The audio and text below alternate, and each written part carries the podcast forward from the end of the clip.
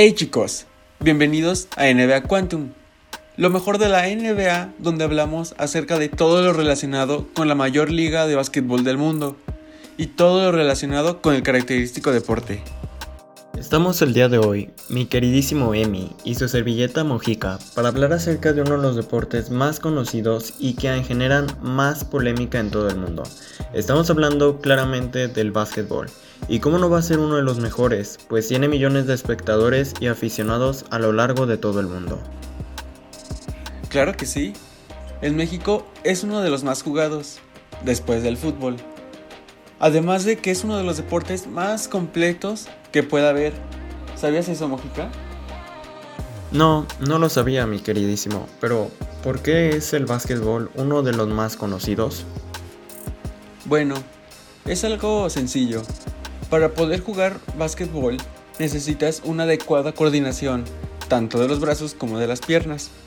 Bueno, eso es claro. Además de que debes de tener un muy buen tino para poder encestar. Sinceramente, yo solo lo he cascareado un par de veces y he de decir que es verdaderamente difícil poder encestar, sobre todo para un novato. Así es, mi estimado. Pero como todo, es cuestión de práctica. Así como que debemos de tener una condición física adecuada, pues es un constante deporte de defensa y ataque por lo que debes de regresar rápidamente a defender tu canasto. Esto es cierto. No es como en el fútbol, que a pesar de ser parecido en ciertas cosas, los jugadores suelen tener más tiempo de recuperación entre las transiciones de ataque y defensa. Además, esto es claro en los cortos tiempos que tienen los periodos de juego, ya que el básquetbol se juega a 4 tiempos de 15 minutos cada uno, mientras que el fútbol son dos largos periodos de 45 minutos cada uno. Eso es bastante a considerar. En eso sí tienes toda la razón. Pero como en todo deporte, se deben de seguir las reglas para proporcionar una convivencia deportiva o una convivencia saludable. Qué bueno que tomas este tema, porque hay ciertas reglas que he considerado un poco innecesarias y que suelen afectar a la continuidad del juego. Pero como tú lo has practicado, conoces más sobre el tema Así que me gustaría que me ayudaras a entender el por qué son tan necesarias todas estas reglas en este magnífico deporte. Con mucho gusto mi tocayo. Como te decía, en este deporte existen reglas para mejorar la convivencia. ¿A qué me refiero? Hay reglas que proporcionan cierta dinámica a la hora de jugar y que hacen que sea un juego más movido. Ok, ok. Pero algo que no entiendo mucho y espero que me puedas ayudar es ¿Por qué a veces se corre con el balón y no es falta o viola, como le dicen, que creo que se dice caminando? Y otras veces sí lo es. Por ejemplo, conozco varios pasos como el Eurostep o otros parecidos. Ok, sí es algo muy raro, más no complicado de explicar. Como sabemos, en el básquet se bota el balón y no se puede correr con este. Entonces a esto que me dices se le puede llamar colada, que básicamente es dejar de botar el balón y avanzar dando dos pasos para poder llegar al aro. Perdón por la interrupción, bro, pero me pregunta Irving, ¿por qué a veces cuando camino y me marcan viola, pero a los que hacen colada no les pueden marcar? ¿Qué es lo que estamos haciendo mal? Claro, mi estimado, y enseguida te resuelvo la duda. Para empezar son cosas distintas. No puedes hacer una colada desde la media cancha porque no vas a hacer unos pasos tan grandes a menos de que seas Goliath. Puede ser que te marquen viola porque estás botando el balón y te paras. Entonces, cuando haces eso, tienes dos opciones. Tirar a canasta o pasar a un compañero. Entonces, si te vale una de estas dos opciones y te mueves para quererte lucirte, obviamente va a ser viola porque no puedes caminar si dejas de botar.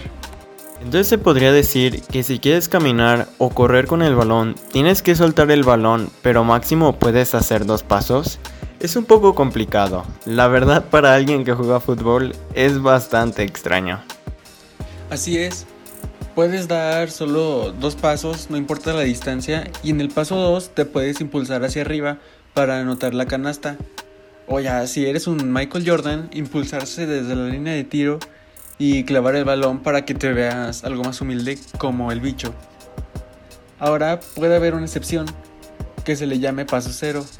que se da cuando vas botando pero con el impulso das un paso y después los otros dos. A esto no es viola porque si no es posible eh, dar dos pasos cuando vas corriendo con el balón. Claro, ya entendí. Gracias compañero por explicarnos esta duda, que más que uno tenía porque si no la comentaban mucho. Aún sigo teniendo ciertas controversias sobre las reglas del básquetbol, pero ya lo platicaremos en otros capítulos. No te preocupes, bro. Aquí andamos para defender mi deporte. Arre, arre. Pasamos a una pequeña pausa, ya que para ir concluyendo el capítulo de hoy. Espero y hayan disfrutado. Primero que nada, agradecer a nuestro participante del día de hoy. Recuerden que ustedes pueden aparecer en los capítulos por medio de nuestra página de Instagram. La página se conoce como NBA Quantum. Ahí nos pueden preguntar sus dudas o cuestiones acerca de este básquetbol y nosotros se las responderemos con mucho. Nos pondremos en contacto con ustedes por privado y recuerden que si ustedes quieren ganar, síguenos en Instagram. Ahí haremos varias dinámicas de sorteos. Concluimos con el episodio del día de hoy. Espero les haya gustado la dinámica que estamos haciendo, de hablar sobre el básquetbol en general, aclarar ciertas cosas de este deporte y sobre todo crear polémica para distraernos un rato. Espero verlos pronto. Temas como los mejores equipos de todos los tiempos o los mejores jugadores. Si quieren que hablemos de otros temas de básquet, nos los dicen por Instagram. Nos ha acabado el tiempo. Espero que hayan disfrutado del programa y les haya causado interés el básquetbol. Estén atentos para el próximo episodio de NBA Quantum, lo mejor de la NBA.